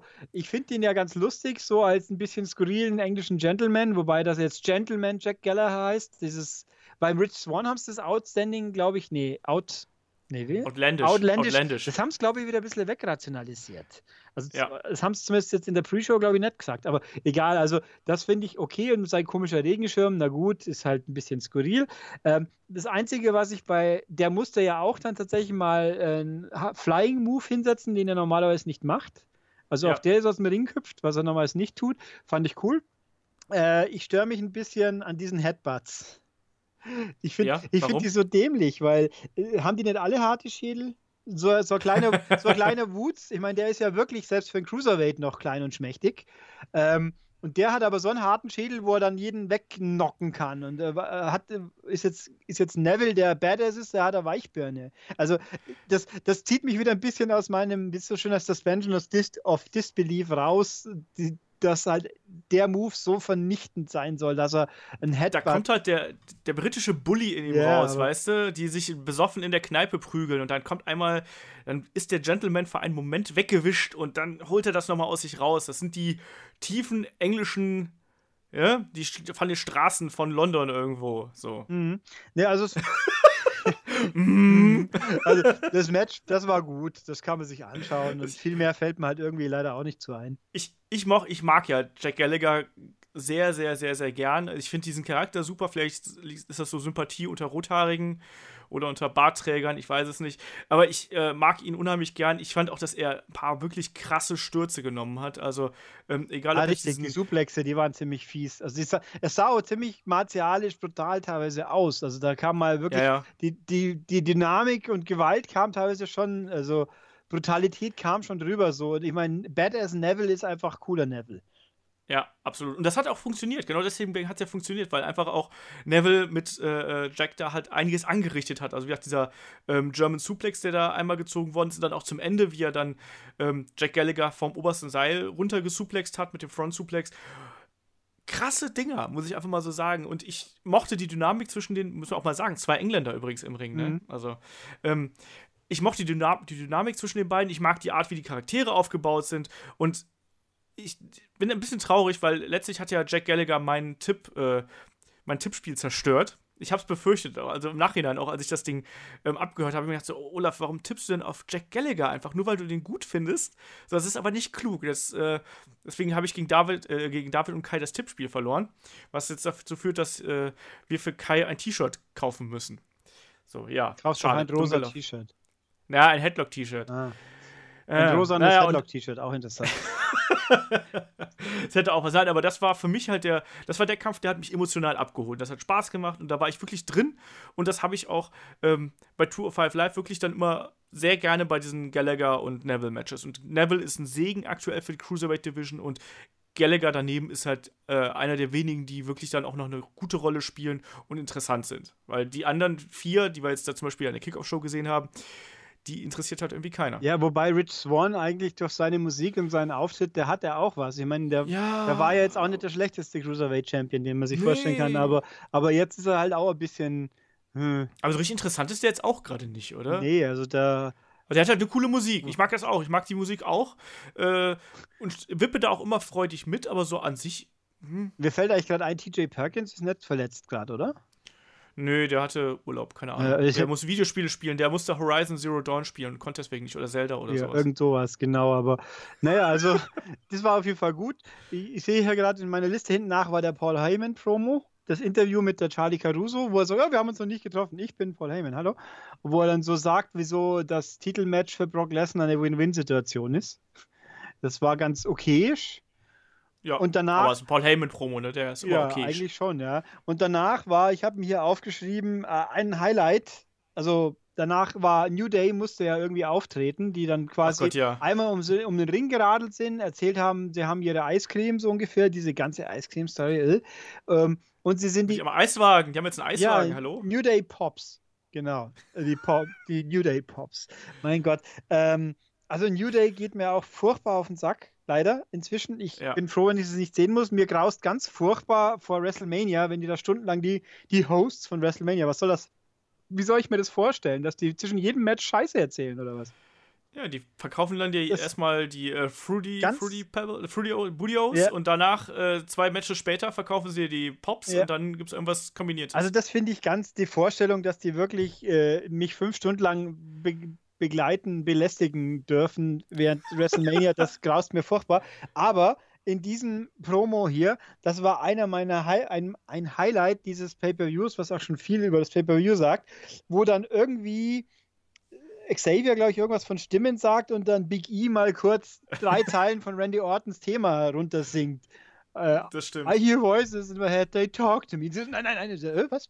Das, das fand ich, das fand ich, es war so ein sinnloser seltsamer Moment, aber das fand ich sehr lustig. Muss ich echt aber Big E war doch eh vollkommen drüber. Also den haben sie doch, ich, haben sie doch gesagt, ob er irgendwann irgendwas geleckt hätte ja, oder sonst der irgendwas. War, der, der ist mir eh viel zu überdreht bei so Geschichten, aber dieser Moment, den fand ich lustig. Ich fand es aber auch witzig, wo er dann so in seinem Drogen-Eiswahn irgendwie seinen, seinen, seinen Freunden ins Gesicht gegriffen hat und ja. solche Sachen. Also es war. Ich fand das schon, ich fand das schon äh, mir geht aktuell New Day nämlich auch auf den Keks, aber das fand ich für eine New Day-Promo halt durch Big E noch irgendwie so merkwürdig, dass ich es auch irgendwie unterhaltsam ja, und das war auch halt auch relativ kurz. Also, und dann ja. das, das Hu, Hu, Hu, Hu war, das, das war wenigstens auch sehr kurz. Also es hat sich in Grenzen gehalten. Und zum Glück war es auch nur eben so ein Intermezzo, so ein kurzes, während sie den Ring umbaut haben, offensichtlich. Obwohl, haben sie den in der Zeit, müssen sie ja fast von, von, von pinken, Cruiserweight Pink zu normalen so, ja, ja. Raw Rot. Aber gut, das gab, das war okay, aber dann kam ja zum nächsten Match habe ich mal auch ein Wort auf, einen Stichpunkt aufgeschrieben, aber das schmeiße ich dann mal rein zum geheimen Moment. genau, der nächste Kampf war das Match zwischen Roman Reigns und Braun Strowman. Ja, ähm, wir sind uns, glaube ich, alle einig, dass Braun Strowman aktuell der erfrischendste Charakter bei Raw ist. So, glaube ich. Ja. Ähm, dass es zwar so cooler ist, so traurig ist es gleichzeitig, aber okay. Ja, ähm, ich fand auch, also ich fand den Kampf jetzt an sich auch ganz gut und ganz unterhaltsam. Also Braun Strowman hat nominiert, äh, nominiert, dominiert. Ähm, Roman Reigns hat immer wieder versucht, dagegen zu halten mit aller Kraft, hat halt sehr viel durchgehalten. Äh, zum Ende hin, äh, ja, kam dann der Moment, wo ich mal wieder von der Couch aufgesprungen bin und an den Fernseher geschrien habe. Das war nämlich der Moment, ähm, zum einen, was sehr cool aussah, als da waren die, haben die beiden sich außerhalb gekloppt. Dann hat äh, Roman Reigns versucht, einen Spear anzusetzen. Mhm. Braun Strowman hat ihn hochgehoben zum Powerslam und hat ihn dann durch den Tisch gepowerslammt. Sehr, sehr krasse Aktion, vor allem auch mit welcher Leichtigkeit Strowman den hochgehoben hat. Ne? Also, das war ein schön, äh, schön wuchtig wirkender Tisch kaputt machen Move, ja. Der hat mal, genau, der sah ein bisschen unsauber aus, aber vielleicht wirkt er genau deswegen so, so, so äh, Impact, also so druckvoll. Ja, ich glaube halt auch, dass das soll, glaube ich, auch bei Braun Strowman so ein bisschen mhm. die Wildheit ausdrücken. Ich glaube, das darf auch hier und da mal so ein bisschen eckig sein. Sagen wir so, wenn er unsauber kämpfen würde und die Leute verletzen würde, würde man das ja in der heutigen Zeit irgendwie mitkriegen und da wäre er auch garantiert nicht in der Position, in der er jetzt gerade ist. Ähm, man muss einfach sagen, es war durch das französische Pult, wenn ich mich jetzt nicht komplett täusche, nicht durch das Deutsch Spanische. Spanische ja. Die Deutschen, der Calvin Knie und der Tim Herbert, die sind unschadlos geblieben. Die haben auch Ja, die diesmal ihren Vorstellungseinsatz nicht verbockt. Ich habe es mir auch, ich habe ich hab's mir ehrlich gesagt nicht angehört, Nee, aber ich- habe von einigen gelesen, die gesagt haben, es war nicht so schlimm wie vorher. Nee, also Aber auch nicht so richtig gut. Nee, das, gut, inzwischen werden sie, die werden ja wohl Feedback bekommen haben, wie sie waren. Und das ist alleine, ich meine, dass äh, JBL sie verarscht hat, dass sie ihren Einsatz verpasst haben beim ersten Mal. Das war natürlich, das ist ja schon Strafe genug, wenn deine Kollegen dich auch noch verarschen. Ähm, nee, also ich, ich habe jetzt im Nachhinein gedacht, dieser Pay-Per-View hätte nicht schlechter sein können, wenn ich ihn auf Deutsch angehört hätte. Das sagt schon vieles. Aber nein, also sie haben ihren Einsatz nicht verpasst, wie sie vorgestellt wurden. Und dann den Tisch haben sie auch behalten dürfen. Nein, die Spanier haben es kaputt gemacht. Also die, der spanische Tisch wurde kaputt gemacht. Nee, der Move war ganz okay. äh. Also ich, das Match an sich fand ich auch okay. Dass jetzt Braun verliert das erste Mal. Ja, Mai, äh, es gibt Schlimmeres. Äh, dass es ausgerechnet Reigns ist, auch, gibt auch Schlimmeres. Wobei sie jetzt die, die Bu-Orgien tatsächlich nicht mehr ausblenden. Die waren ja schön laut wieder. Ja, das Ähm, stimmt. was mich ein bisschen gestört hat, ist, dass die ganze Logik, dass ja, wie man hört, Reigns gegen Undertaker, jetzt nach Raw wissen wir ja, das stimmt. Offensichtlich. Äh, dann, ich hätte mir gewünscht, dass man es dann vielleicht im Pay-Per-View schon mal thematisiert, nicht wieder in der Free-TV-Sendung am Tag drauf, weil dann hätte dieser, dieser Sieg für mich mehr Wirkung noch gehabt, sage ich jetzt mal. Ja. Ähm, wobei auch hier mich eigentlich wieder wundere, Undertaker ist doch offiziell eigentlich SmackDown. Nee, der ist gar nichts. Der war doch, aber das erste Mal, wie er aufgetaucht ist, war er doch bei SmackDown. Und so nach dem Ja, Motto, hier, ich will jetzt hier der Macker sein. Und seitdem ist er quasi ein Free Agent, der halt da hingeschickt wird, wo die Quoten es verlangen, sage ich jetzt mal. Genau, er ist im Endeffekt ist er, ist er einmal zu SmackDown gekommen, hat gesagt, ich kehre zurück zu SmackDown, das ist meine Heimat. Ja. Und danach ist er dann nie wieder aufgetaucht. Genau, eben. Ein bisschen, Also, bisschen wie The Rock übrigens. das finde ich eben, das ist genau der Punkt. Der war bei SmackDown, sagt, hier gehöre ich hin und seitdem ist er eigentlich nur noch bei Raw zugange, weil da halt die ganzen dicken Brocken rumhängen. Also konsequent ist es, dass er da ist, weil gegen wen sollte er eigentlich bei SmackDown? Da ist niemand. John Cena. Ja, aber. Cena ist auch staturtechnisch eine andere Baustelle. Also der ist, also ich finde, Cena ist mit, mit Styles und den anderen besser aufgeräumt. Da, da haben wir auch alle mehr wir davon. kriegen, na, ja, aber wir kriegen Cena und äh, Nikki Bella gegen The Miz und Marie ist das. Ich hätte Cena lieber gegen den Undertaker gesehen, aber davon mal außen vor. Ähm, ich, um noch ganz, ganz kurz hier auf den Kampf zu sprechen zu kommen, was mich halt an diesem Kampf so genervt hat, war einfach dieses, dieses Finish mal wieder. Also, nämlich nach dieser Aktion, die ich halt gerade angesprochen habe, ist dieser Powerslam durch den Tisch, Mhm. schleppen sich äh, zurück in den Ring und was passiert, weil Braun Strowman sich irgendwie bei dieser Aktion am Knie verdreht hat, guckt er einmal kurz nach seinem Knie und diesen Moment nutzt Roman Reigns, wohlgemerkt 20 Sekunden, nachdem er vorher mit dem Finisher durch einen Tisch gegangen ist, nutzt, Braun Strow äh, nutzt Roman Reigns diese Sekunde aus, um sein Spear anzusetzen. Wo ich mir gedacht habe, so, ja cool, willst du nicht noch eine stärkere Aktion nehmen als ein Finisher durch einen Tisch, um danach direkt deinen, deinen Finisher zu zeigen? da habe ich auch gesagt, das, das kann doch nicht sein, Leute. Ihr müsst doch mal schauen, dass ihr auch die Aktion ein bisschen schützt. Also, warum soll denn ein Roman Reigns nach so einer Aktion nicht erstmal leiden und so ein bisschen darum kämpfen, dass er wieder in den Kampf zurückkommt? Stattdessen, kaum dass die wieder zurück im Ring sind, zack, Spear. So, das finde ich, fand ich auch so furchtbar. Und da bin ich dann auch wirklich der gewesen, der den Fernseher angeschrien hat, weil ich das nicht verstehen kann. Und am Ende war es halt ein typisches Roman Reigns-Match, weshalb die Leute ihn auch teilweise nicht mögen. Es geht nämlich darum, dass er einfach alles wegsteckt und alles frisst, egal wie viel, und dann am Ende halt eben siegreich daraus hervorgeht. Und gerade so ein Braun Strowman-Charakter, ich habe kein Problem damit, dass Roman Reigns diesen Kampf gewonnen hat, sondern das ist, glaube ich, auch das Motto dieses Pay-Per-Views, sondern ich habe ein Problem damit, wie er diesen Kampf gewonnen hat. Am Ende sah nämlich Braun Strowman in dieser Niederlage nicht gut aus und das ist das Ärgerliche. Und dass dieser diese Geschichte setzt sich jetzt auch fort bis äh, Raw, weil wenn wir uns jetzt ein Segment angucken mit Braun Strowman und dem äh, Undertaker, ähm, äh, Braun Strowman, dem Undertaker und Roman Reigns, da kommt ja zuerst, fordert ja Roman Reigns, äh, Quatsch, fordert ja Braun Strowman, Roman Reigns auf, so, Alter, komm in den Ring, wir machen das hier Mano a Mano, Mann gegen Mann. Stattdessen kommt der Undertaker und was macht Braun Strowman, der ja vorher gesagt hat, ich will hier Challenge und ich will die richtige Competition haben, ne? Geht aus dem Ring und dann kommt Roman Reigns. Sprich, da ist wieder eine ganz klare Hackordnung. Braun Strowman ist auf jeden Fall wieder in seinem kleinen Universum, ist er halt der Feige. Ja, und wieso macht man das? Also, wieso von mir aus lassen, von mir aus vom Undertaker ein bisschen verhauen? Das ist ja vollkommen okay, aber wieso degradiert man Braun Strowman sofort nach seiner ersten Niederlage als jemanden, der Angst hat vor dem Undertaker?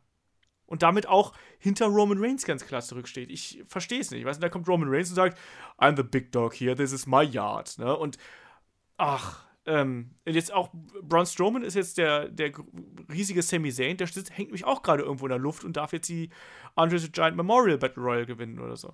Ja, gut, wo man natürlich guckt, der letzte Battle, äh, Andre the Giant Battle Royale-Gewinner, der hat ja inzwischen eine ordentliche Karriere hingelegt. So ist, hätte man ja auch so, ja. hätte ich so auch nicht gedacht, aber gut.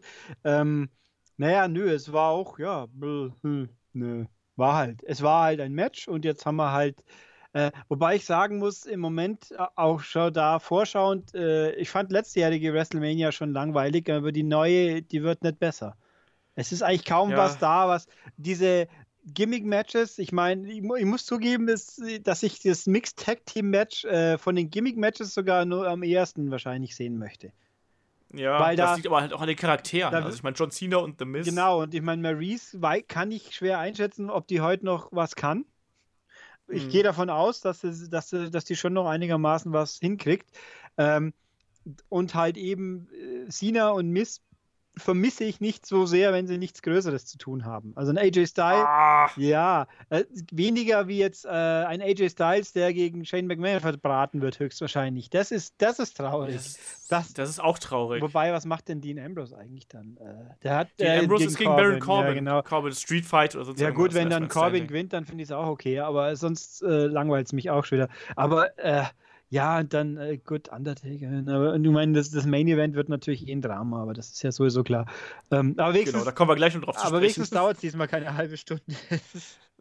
oh, das, das stimmt, das stimmt. Ach ja, aber. naja, also, also WrestleMania momentan bin ich sehr, sehr un, unenthusiastisch dafür. Bei äh, NXT weiß ich es auch noch gar nicht, auf, auf was ich mich eigentlich freuen soll, so ungefähr, aber das wird sicher wieder besser. Das ist ja auch nicht schwer. Ja, das wird garantiert besser, ja. da gehe ich auch stark von aus. Aber ja, also wir schauen mal, ne, wie das wird. Also vielleicht äh, packen sie ja dann doch wieder ein paar coole Momente wenigstens aus. Also ich glaube auch, dass von der Matchqualität her wird das schwierig, da wirklich neue Akzente zu setzen, weil de facto, wenn du dir die Card bis jetzt anschaust, ist es eigentlich fast nur Owens gegen Jericho, was dann wirklich wrestling-technisch abliefern kann. Der Rest lebt vom Spektakel und von den Ideen und da muss man halt mal sehen, ob die clever umgesetzt werden. Ne? Und ja, jetzt mal sehen, ne? Reigns gegen Undertaker ist jetzt ja wohl auch gesetzt, auch wenn es noch nicht offiziell bestätigt worden ist. Ja. Das wird auf jeden Fall kommen. Ähm, da gehe ich ganz stark von aus. Und, und ich gehe auch schwer davon aus, dass das Reigns gewinnt. Oh, Weil ich, also ein Undertaker nach dem Rumble bin ich froh, wenn ich ihn immer sehen muss, leider. Das, das Undertaker, Undertaker im Rumble fand ich so furchtbar. So, ja, so furchtbar traurig auch. Das, uh, das stimmt, ja, aber es ist halt eben so, äh, willst du dann, dass der Undertaker sein letztes Match gegen Roman Reigns bestreitet? Er muss halt einen Newcomer äh, overbringen. Ja, ach.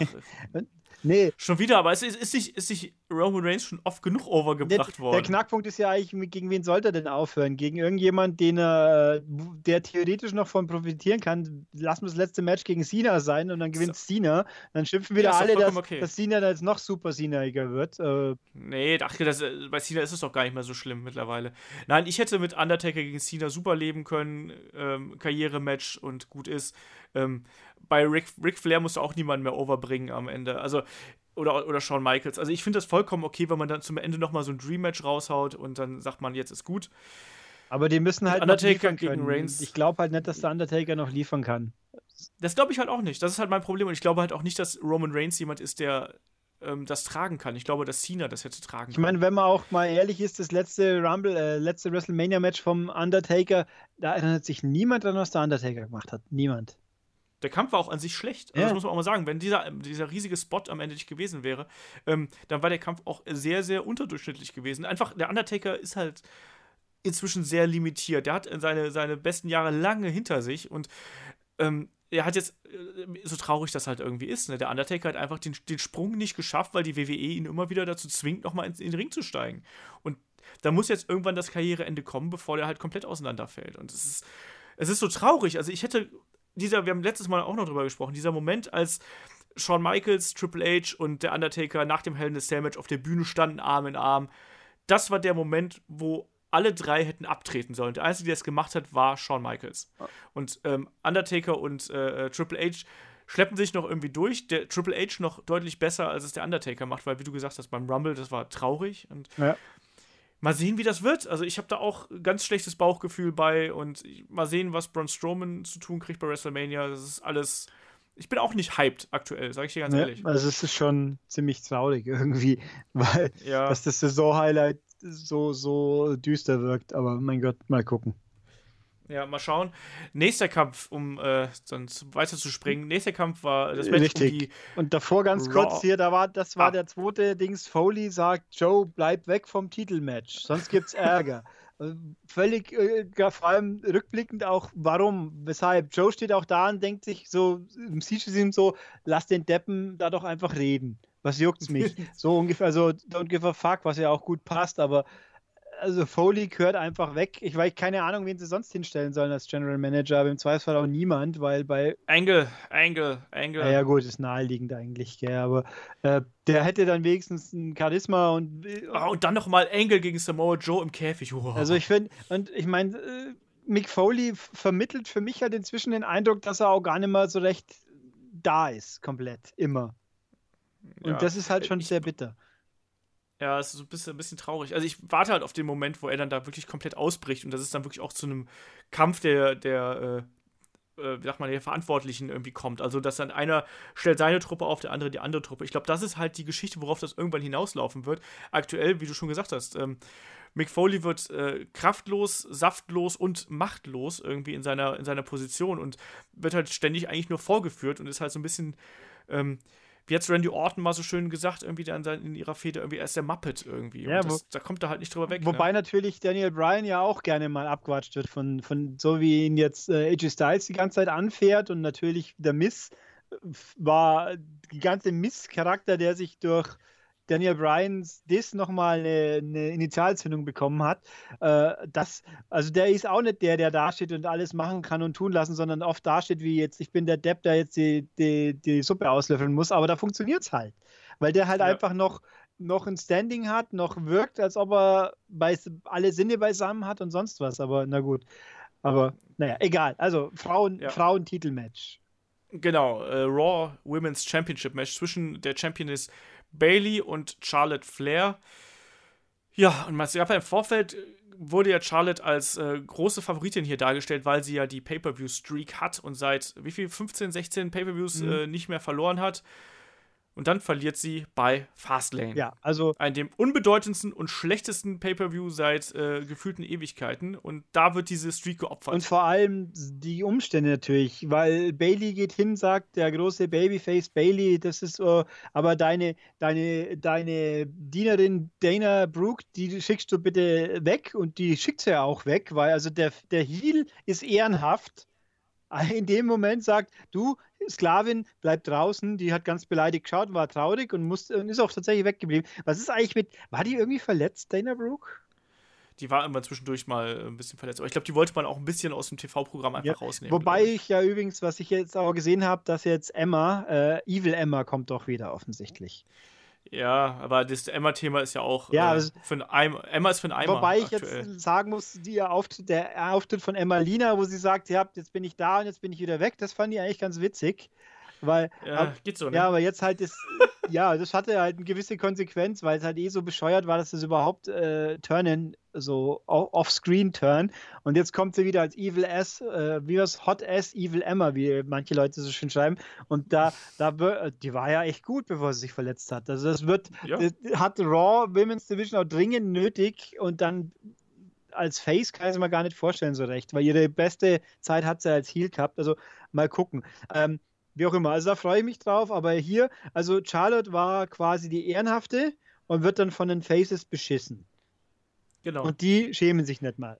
Kein, kein bisschen. Und vor allem, da, komm, da kam eben auch der Raw Talk hinten nach, wo da war Roman Reigns, durfte irgendwas erzählen, da habe ich nicht aufpasst, war langweilig. Und dann sitzen da Bailey und Sascha zusammen. Bailey ist ganz, ganz aufgelöst vor Freude, dass er immer noch führt und die sind alle super happy, sind die besten Freundinnen, haben überhaupt gar kein Problem damit, wie das abgelaufen ist, obwohl ja die René auch nur fragt, hier, da Sascha, du bist rausgekommen, aber Dana nicht so ungefähr und so, nein, nein, gar kein Problem und nix. Und am nächsten Tag fällt dann Bailey auf, eigentlich fand ich es doch nicht so gut. Das, das, also dann muss ich sagen, lass diese Aftershow-Gespräche weg, wenn dann nicht sowas da thematisiert wird, weil da kam erst recht über die zwei Faces-Frauen, die ja eigentlich die Guten sind, sind halt einfach Bitches. Und dann sitzt da auch nur äh, Jerry Lawler daneben, dem nichts dazu besser einfällt, sie sagen, also ich sag's jetzt trotzdem laut, Frauen hassen sich eigentlich alle immer gegenseitig. und dann die René sitzt da und sagt so, hä, bitte, geht's dir noch gut? Also, also so der, der quasi der alte, schmierige Lappen-Lawler kam da nochmal raus wieder. Genau, hätte nochmal ein Puppies schreien sollen. Ja, das hat er dann tatsächlich nicht gemacht. Nee, also das war, das fand ich echt ärgerlich. Die bescheißen, die macht da eine unfaire Aktion. Also äh, Charlotte hat völlig recht mit der Beschwerde, dass sie betrogen worden ist. Äh, der, der Heel hat recht. Der Heel ist im Recht, der Heel ist das Opfer. Das, das, das ergibt doch gar keinen Sinn. Das ist doch so, na, ich meine, dass Bailey gewinnt, finde ich nicht schlimm. Dass der Streak weg ist, der eh für einen Arsch war, ist jetzt auch nicht so wild, weil wir haben ja alle darauf gewartet, dass er irgendwie doch gewinnt. Also, ja, aber, es wäre, aber das hätte doch viel besser gewirkt, wenn, wenn es bei Raw, Bailey bei dann, WrestleMania. wenn es bei WrestleMania gewesen wäre. Das hätte doch viel, viel, viel, viel größeren Impact gehabt. So ist die Streak halt einfach verschenkt. Ja. Das ist ja, apropos Streak verschenken, ne, der Undertaker und so. Aber das ist doch einfach komplett für den Eimer gewesen. Ich meine, der Kampf war jetzt auch nicht gut. Der Kampf war jetzt irgendwie okay. Zwischendurch habe ich wieder gedacht, Bailey verliert komplett den Faden. Ich meine, da war ja auch so eine Aktion drin, wo da ähm, Charlotte irgendwie im, im Turnbuckle hing und sie sollte irgendwie ein Elbow zeigen, hat erstmal, ist erstmal vom Seil abgerutscht und hat dann komplett daneben geschlagen. Irgendwie. Also, manchmal ist Bailey halt auch noch, ich habe das Gefühl, dass die mit der Rolle, die sie aktuell hat, noch nicht so 100% umgehen kann. Ich meine, ich weiß nicht, woran das liegt. Ich habe ich hab manchmal einfach das Gefühl, dass sie so komplett den Fokus verliert und auf einmal wirken Aktionen, die vorher funktioniert haben, wirken halt komplett merkwürdig. Also bei NXT hat das funktioniert alles immer und auf einmal kommt das im Main Roster, ist sind halt so Momente da, ist Unsicherheit Ja. da und das stört mich und ich ver- verstehe nicht, woran das liegt. Ähm, und ich fand diesen Kampf, der war erst so beiläufig. Und das, das ist halt genau das, was mich eigentlich stört. Das ist eigentlich so ein Kampf, den hätte es A nicht gebraucht und es hätte da noch viel weniger gebraucht, dass Charlotte das Ding verliert. Und genauso hätte es auch nicht gebraucht, dass Charlotte den, den Titel vor ein paar Wochen da bei Raw verliert. Und das ist einfach so eine Verstrickung an komischen Entscheidungen, die ich nicht nachvollziehen kann. Ja, also ich fand eben, äh, also mich hat halt das ganze Match an sich ging schon. Äh, Charlotte wird, ist eigentlich doch immer irgendwie interessant zuzuschauen, weil die halt einfach doch durch ihre Genetically Superiority einfach interessanter wirkt. Und äh, seit sie eben nimmer mit ihrem Papi nur rumrennt, der, sie all, der dann die anderen mit den dümmsten möglichen Aktionen ablenkt, funktioniert das auch besser für mich, weil das, da habe ich mich so geärgert, dass dann gerade Becky, Becky Lynch mehrfach durch so, so blöde Aktionen verloren hat, weil sie einfach strunzblöd war. Vor allem das Schlimmste, wo ja dann Dana Brooke als, als Ric Flair rauskam, das fand ich ja ganz schlimm. Ah Gott, egal. Ähm, aber, ja, aber dann halt der Schluss und dann wird sie da vom Moonsault abgehalten vom zweiten und dann, dann wird sie beschissen eigentlich und, äh, und die stören sich den ganzen Pay-Per-View und nachher nicht drüber, erst am nächsten Tag. Das, das ärgert da mich einfach, weil das hätte, hätten sie dann wenigstens den Engel auf dem oder im Umfeld vom Pay-Per-View schon angeschoben mit dieser, wir entzweien uns jetzt ein bisschen, aber nö. Also, äh, Ärger, ärgerlich. Und jetzt Ja, manche, manche Dinge fallen einem erst später auf, weißt du? Ja, äh, vor, vor allem, wenn sie auch mehrfach darauf angesprochen wird im Gespräch und dann, dann fällt es ihr trotzdem erst später auf. Das macht Bailey einfach doof. Äh, äh, Ja. irgendwie so ein bisschen langsam, schwer vom Begriff so ungefähr. Aber ach ja, Ja, das ist auf jeden Fall auch da wieder merkwürdige Entscheidungen und es, das zieht sich durch den gesamten Pay-Per-View. Also die Matches, also wie gesagt, dieser Kampf war auch sehr durchwachsen. Also mich hat er nicht abgeholt, kein Stück. Und das, obwohl ich Bailey echt mag und auch Charlotte echt mag, aber irgendwie zwischen den beiden hat es bis jetzt, also dieser Titelgewinn von Bailey, den, den habe ich noch als okay empfunden, so in dem Sinne, dass ich den Kampf gut fand und dass ich da die Psychologie verstanden habe. Hier war es einfach so, dass macht für mich überhaupt vorne bis hinten gar keinen Sinn. Und WWE hat es momentan einfach nicht drauf, einen Babyface-Charakter zu erzählen. Also das geht halt überhaupt nicht. Sind, alle Babyfaces sind Ärsche, aktuell habe ich das Gefühl, und betrügen die Heels. Und es, wie sollst du denn dann jemanden noch gut finden? Also kein Wunder, dass die Leute dann irgendwie dann nicht mehr genau wissen, wen sie zujubeln und wen sie ausbuhen ich überlege gerade, ist es bei SmackDown eigentlich auch so grob? Da, Da, da sind die Babyfaces bloß langweilig. Also Apollo Crews ist einfach nur langweilig, aber der. Naja, gut, ein Dean Ambrose ist halt auch der, so ein Zwischending. Dean Ambrose ist ein, ist ein Irrer. Der, der ist eine eigene Kategorie. Der, genau, und John Cena ist halt dann irgendwie so der, der absolute Good Guy, aber der kann halt auch mal ein bisschen rough sein, aber der betrügt halt mhm. nicht und verarscht die Leute halt nicht, sondern der ist halt immer straight und wenn er verliert, dann verliert er und wenn er gewinnt, dann gewinnt er so ungefähr. Ja. Nein, ich weiß es nicht. Das ist, glaube ich, da einfach nicht so schlimm, aber bei Raw ist es halt eine einzige Baustelle. Ja. Also da weiß ich auch nicht, wo man damit hin will. Ich meine, klar, diese Geschichte mit Bailey und Sascha, die, äh, diese Best Friend-Geschichte, das dröselt sich jetzt langsam auf und das wird dann auch irgendwann kulminieren irgendwie in einem Turn von, von Sascha, aber trotz alledem hat dieser Kampf halt auch mit dem Ende und das sah halt auch so merkwürdig aus, als Charlotte dann auf Seil gestiegen ist und da hast du schon gedacht so, warum braucht die denn so lange und dann hast du da oben gewackelt und dann springst du raus und warum wird Bailey eigentlich nicht disqualifiziert, wenn auf einmal äh, Sascha Banks da eingreift und die beiden durch den Ring kullern? Weiß ich nicht, warum? Ja, das ist immer, also ich habe mir gerade gedacht, die Faces, die am ersten nur vernünftige Faces sind, sind wirklich Seamus und Cesaro, glaube ich. Ja, und die eigentlich, wo der eine gar kein Face sein will. Der, so eine, so. der eine so quasi jetzt zwangsgefaced wird durch Assoziationen mit, mit Cesaro, der wiederum einfach nichts erreichen darf, so ungefähr. Der, der seine Rolle auch ist, dass er sich immer bitterlich beklagt, dass ihn die Leute nicht, dass sie ihm nicht äh, die Chancen geben, die er verdient hat, so ungefähr. Was ja auch nicht, was ja auch stimmt irgendwo. Aber naja. Äh, nee, also alles Banane, aber ich meine, das Highlight des Abends kam ja dann auch noch. Das, das, kam ja dann noch, genau. Dann war es ja Zeit für das große Titelmatch. Ähm, um die WWE Universal Championship äh, zwischen Champion Kevin Owens und Goldberg. Ach, das ist auch so eine, so eine Sache. Ähm, wir haben ja im Vorfeld ja schon drüber gesprochen. Also ich habe jetzt gar kein Problem damit, dass Goldberg als Champion in WrestleMania reingeht, auch wenn ich diesen Titelkampf als Main Event nicht sehen möchte, aber es wird halt passieren. Ich hoffe einfach, dass es jetzt wirklich mal ein Spektakel wird und die beiden da ähm, gut abliefern. Aber diese Art und Weise, wie dieser Titel jetzt gewechselt ist, war einfach eine Frechheit. Das war scheiße, ja. Ist, also, ich meine, da, dass man, man hat ja schon resigniert und akzeptiert, dass äh, Goldberg Titel gewinnen muss, dass Owens den verlieren wird. Es ist ja auch wahr, dass Owens jetzt nicht so der dass der Titellauf von Owens jetzt auch nicht so für sich stehend alleine als ein klassischer, an dem wir uns immer gerne erinnern werden, äh, sein wird. Und das, äh, man erinnert sich immer nur am ersten halt an das Zusammenspiel mit Jericho und auch gerade das Festival of Friendship war natürlich in seiner unfassbaren Absurdität brillant. Ähm, und halt auch, ähm, wie man ja jetzt der, die, die Promos am nächsten Tag bei Raw, die waren auch wieder interessant, soweit ich das verfolgt habe. Ja. Wo halt auch dann, und dann Jericho quasi so ein bisschen angefaced wird, quasi so Cheer me on, man. Oder so ähnlich. Ja, aber so richtig das Mega-Face ja, jetzt, mega, logisch, mega mäßig. Aber, aber halt auch in diesem die Art und Weise, da dann stallt Owens stundenlang, was auch seinem Charakter entspricht. Aber dann, und dann kommt dann kommt und dann ist er so schockiert, dass Chris Jericho am Eingang steht, dass er dann völlig die Fassung verliert. Äh, wobei ja auch da aktiv gegen ihn gearbeitet wurde. Äh, das Timing war auch so beschissen, weil äh, ja, absolut. erst nachdem er sichtlich abgelenkt war, dann klingelt das, der Ringgong.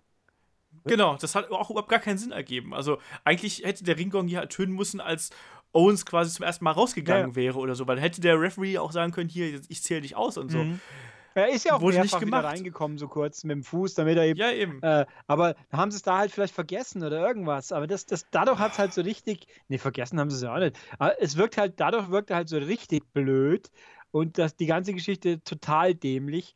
Und, äh, und ja, es ist einfach so, dass der Universal-Title jetzt quasi in einem Titelmatch nach äh, zwei Aktionen und 21 oder 22 Sekunden wechselt. Es ist halt, es ist halt eine Schande. Also es ist halt, also das, ich finde das jetzt ehrlich gesagt noch schlimmer als diesen Titelwechsel damals von äh, CM Punk zu, zu The Rock vor, äh, vor, im Vorfeld von WrestleMania. Es ist noch viel, viel schlimmer, weil Goldberg, was hat er denn bis jetzt gemacht? Das ist doch irgendwie, ich hatte wenigstens erwartet, dass es ein kurzer Kampf wird, aber dass wenigstens so etwas wie ein Kampf zustande kommt. Fünf Minuten, sechs Minuten, sieben Minuten und dann dieses Eingreifen von Jericho wäre vollkommen okay für mich gewesen. Ich habe nicht erwartet, dass äh, Owens und äh, Goldberg jetzt hier ein ewig langes äh, ewig langen Kampf abliefern. Aber das, das ist echt einfach scheiße. Ja. Und das ist, ich kenne keinen, der sich darüber gefreut hat. Und wir haben auch, ähm, äh, es ist, es, ich bin da einfach sprachlos gewesen. Und ich habe ich hab davor auch wieder, das war der nächste Moment. Und ich schreie wirklich nicht oft, aber ähm, das war der nächste Moment, wo ich, wo ich wirklich aufgesprungen bin und gesagt habe, so, das darf doch jetzt echt nicht wahr sein. Ja, es war einfach so schlecht. Ich meine, dass es auch ganz kurz wird, war ja abzusehen durch, durch das Timing. Das Match hat um ziemlich genau 5 Uhr morgens begonnen, also wie es eigentlich schon rum war. Da war schon klar, das dauert nimmer lang. Aber äh, dann hätte man halt irgendwas, dann hätte halt von mir aus Jericho ihm was über die Rübe gezogen. Oder, aber nein, stattdessen darf dann äh, Goldberg seine zwei Moves, die er überhaupt nur kann, abziehen und das, also hat jetzt in zwei Single-Matches drei Spares und zwei Jackhammers gemacht. Das war's. Und, da, und damit ja. gewinnt er zweimal und den Titel. Und das einzige Mal, dass er auf die Fresse kriegt, das war dann natürlich auch wieder bei Raw. Ist ja logisch. Musste ja. er sein. Äh, also irgendwo alle guten Aktionen haben sich für den nächsten Tag aufgehoben, so ungefähr. Also das ist. Ah, also das war schon. Äh, ach. Nee. Nee, also ich habe ich, ich hab heute noch bei Twitter geschrieben. Also WWE tut momentan alles, dass Brock Lesnar und Goldberg dieselben Reaktionen bekommen wie bei WrestleMania 20. Mhm. So, also, weil, sind wir ehrlich, also jetzt auch schon bei Raw, also da gab es auch schon sehr laute und hörbare Buhrufe für Goldberg. Und das liegt nicht an Goldberg, das liegt einfach an der Art, wie er hier präsentiert wird. Ähm, ich kann auf der einen Seite halt verstehen, dass WWE versucht, ihn irgendwie diesen Charakter Goldberg zu schützen, weißt du? Also man hat jetzt ja dadurch, dass er jetzt quasi nur fünf Aktionen gezeigt hat bis jetzt äh, in, seinen, in den Matches, hat man ihn natürlich jetzt als Ultramonster aufgebaut. Ne? Und dieses, der Spear und der Jackhammer sind jetzt absolute Waffen, ne? weil die bringen Titel und bringen Siege in ein paar Sekunden. Kann ich irgendwie nachvollziehen. Aber trotzdem ist es halt eben jetzt schon wieder zu viel du musst auch wieder überlegen, da ist jetzt irgendwie da äh, ein, ein Part-Timer mit sehr, sehr vielen Jahren auf den Buckel, der wirklich nur für einen letzten Run zurückkommt und der zerlegt einfach mal alles und in einer Kürze und einer Dominanz, was halt einfach schon wieder zu viel ist. Warum hat man hier nicht die beiden einfach ein bisschen arbeiten lassen? Und ich weiß nicht, ob Goldberg das nicht will oder ob er es nicht kann oder ob WWE einfach diesen Nimbus des unbesiegbaren mhm. Goldberg aufrechterhalten will. Also Alles hab, gut, dass du gerade einen Herzinfarkt bekommen Nee, also ich, ich habe schon, ich meine, du, du hast ja mit ihm mehr zu tun gehabt letztes Jahr als ich. Ich habe ja auch die, das, die, die Interview Roundtable Session mitgenommen. Auf mich wirkt ein Bild Goldberg schon so, dass der sehr viel Wert auf seine Außendarstellung legt und sich auch nicht, nicht reinreden lässt. Also ich bin schon überzeugt, dass der sehr viel mitzureden hat in der Art und Weise, wie er hier präsentiert wird. Das glaube ich auch. Und klar. er halt irgendwo nicht so ganz äh, nachvollziehen kann, dass das vielleicht besser wirken täte, wenn er nicht so völlig Superman wäre, der jetzt äh, nur in einer Extremsituation einmal irgendwie, so jetzt gut, äh, Lesnar hat ihm jetzt immerhin einmal ein F5 drücken dürfen, äh, immerhin, aber, aber dass er äh, dass er jetzt gegen, und meine, und Kevin Owens ist jetzt natürlich auch nicht physisch ein, ein Typ, den man äh, jetzt als Superman bezeichnen würde. Also wenn er jetzt, der ist kein Braun Strowman, anatomisch, völlig logisch. Brauchen wir auch nicht rumtun. Aber trotzdem so läppisch das so abrollen, das ist schon echt scheiße. Und da müsste, ja, also ein, da müsste einem Goldberg auch klar sein, dass das eigentlich nicht gut wirkt, wenn er das so sich inszenieren lässt, wenn er nicht wenigstens ein Minimum an, an Aufwand äh, sich hat betreiben müssen. Das waren ja eben diese zwei Moves und bö, fertig. Genau. Also das ist und dann ist er zu seinem Sohn gegangen und hat ihm die Titel gezeigt. Und ich habe noch ja, so scherzhaft ja. gesagt, so, ja, eigentlich hat er seinem Sohn nur erklärt, so handelt man Verträge aus. So. Ja, und nicht, wenigstens so. hat er seinen Sohnemann nicht wieder als, als Spargeltarzan im Ring posieren lassen, wie noch ja, das, das, letzte Mal. Oh. Das wenigstens nicht. Nein, aber es ist halt insgesamt war das eben. Ähm, ich habe kein Problem damit, dass Goldberg den Titel hier tatsächlich gewonnen hat, sondern es ist einfach die Art und Weise, wie es halt eben passiert ist. Und ähm, Owens Titelregentschaft ist doch jetzt eigentlich komplett für, einen Eimer. Also man kann es eigentlich nicht anders sagen. Also die Titelregentschaft an sich war schon nicht gut. Ähm, wie du gerade gesagt hast, dieses Festival of Friendship, der Turn gegen Jericho, jetzt auch die Zusammenarbeit oder die Gegeneinanderarbeit von Jericho und Owens, das funktioniert jetzt auch.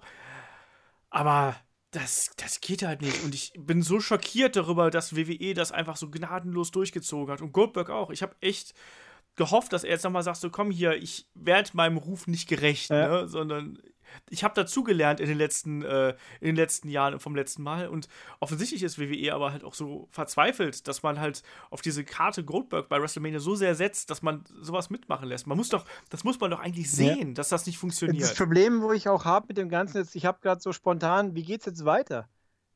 Also an, in WrestleMania gewinnt dann äh, Brock Lesnar den Titel dann, und dann wird er alle ja. sechs Wochen bei jedem Mal verteidigt, so vielleicht, oder was? Und äh, Owens gewinnt natürlich den US-Titel, weil ja Jericho touren muss, ist also aus dem Titelrennen um den großen Titel natürlich, wird er nicht wieder zurückkommen, was dann landet er also bei Reigns zwangsläufig. Also es ist alles so, es, es gibt äh, das Potenzial auf eine interessante neue Richtung. Ich fühle es nicht, ich habe es nicht, ich sehe es nicht. Auch wenn Lesnar dann halt wieder mal Titelträger ist, ja Mai, dann ist das halt mal wieder. Hm. Ja, hm. aber so wird es halt drauf hinauslaufen. Ja. Also ähm, und dann wird es ja irgendwann, es wurde ja jetzt schon gemunkelt, es soll ja auch dann noch irgendwann einen Draft geben. Ich tippe halt darauf, dass, keine Ahnung, irgendwann im Juni, Juli gewinnt halt Reigns spätestens den Titel zurück und dann kommt Styles rüber und dann fehlt Styles wieder mit Reigns und dann werden wir sehen. Haben wir zwar auch schon mal gesehen, aber. Ich bin eigentlich kein.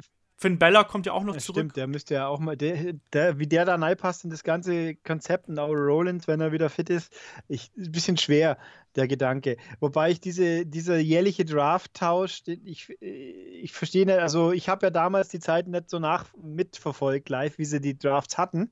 Wie, wie lief das eigentlich? Wird da wieder frisch gepoolt und man sucht alle aus oder gibt es dann nee, fünf Leute, die ich hat jeder darf und der Rest ist dann Vogelwill frei oder wie?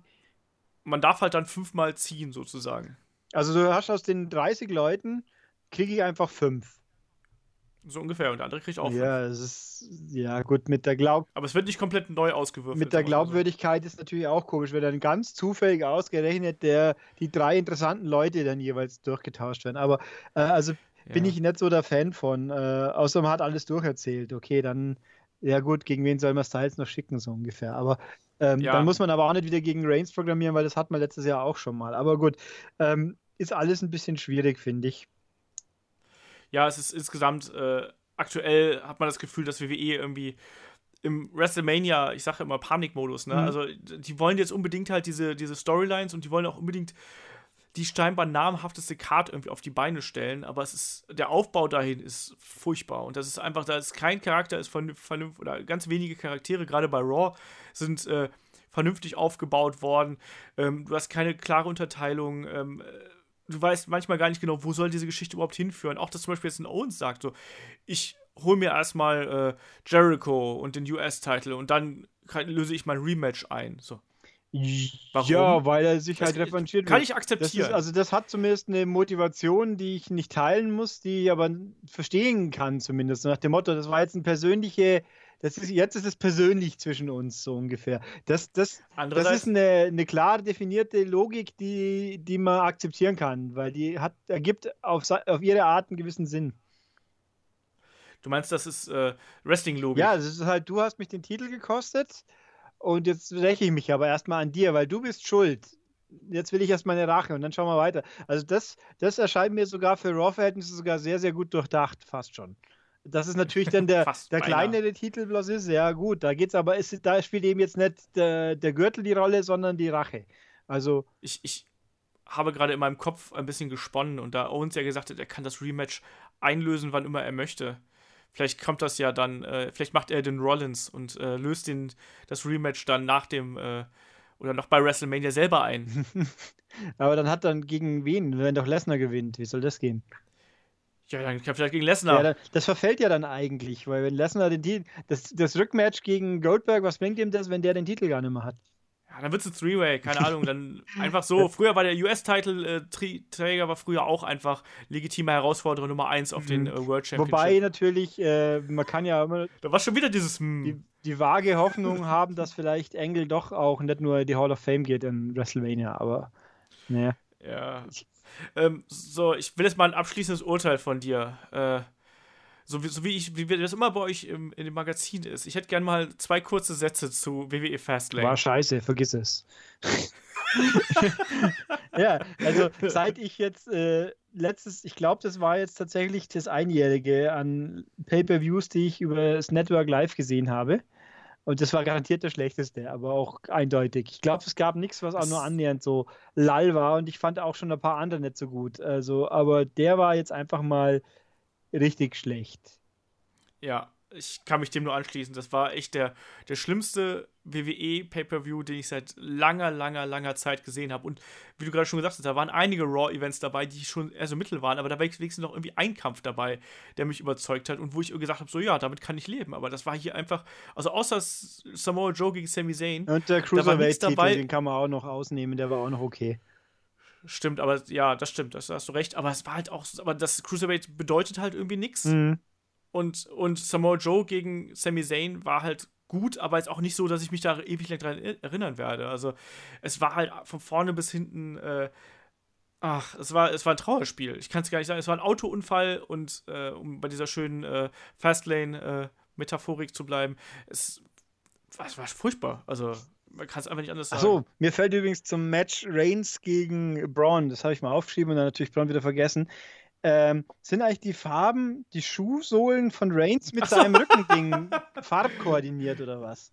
Ja, ich habe keine Ahnung, aber ich habe auch, das war das Erste, was ich auch den, den anderen geschrieben habe, so, geil, Reigns hat neue Schuhe. Also die weißen Sohlen, die, diese unfassbar kontraststark rausstrahlenden weißen Sohlen. Was soll das? Also, ich habe jetzt nicht geschaut, ich, äh, hat der bei Raw hat er ja rote Pfeile auf dem Rücken gehabt. Hat er da rote Sohlen gehabt?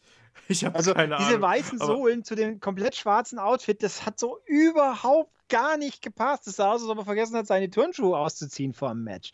Also, das fand ich sehr irritierend. Also, so irritiert das. Das Schlimme ist, ich habe so ähnliche Sneaker, die sehen fast genauso aus. Dann kann ich mir jetzt als Roman Reigns ja, also das.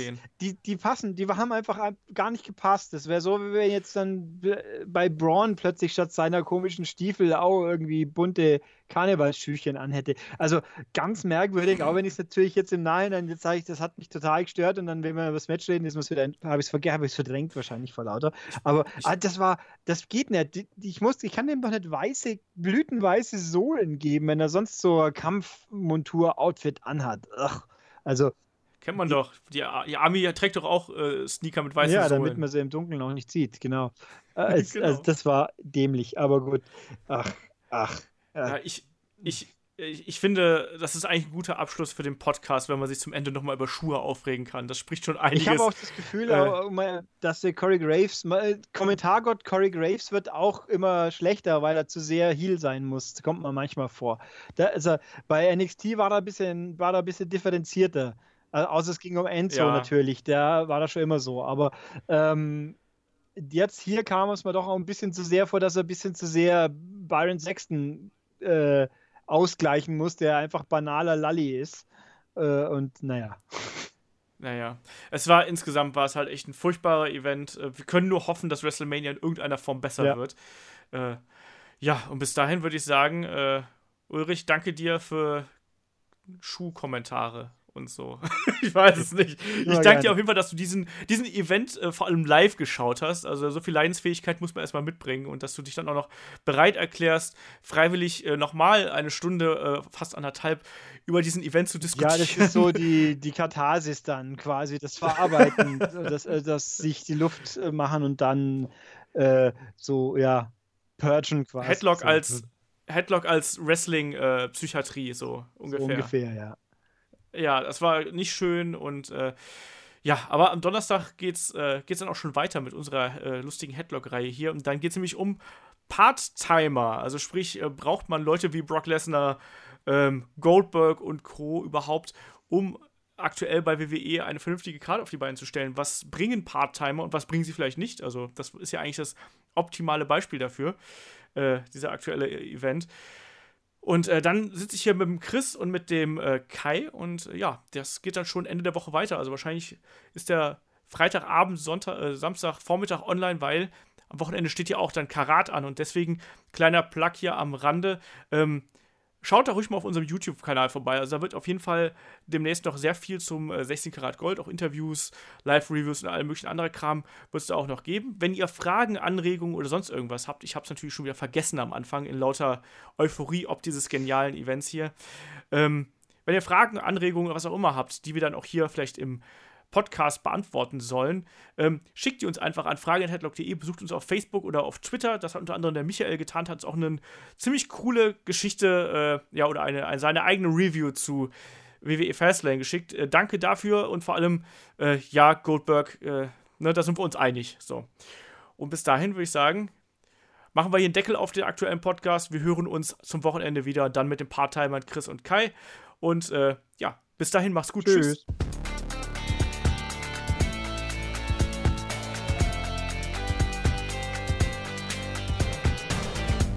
Headlock, Der Pro Wrestling Podcast.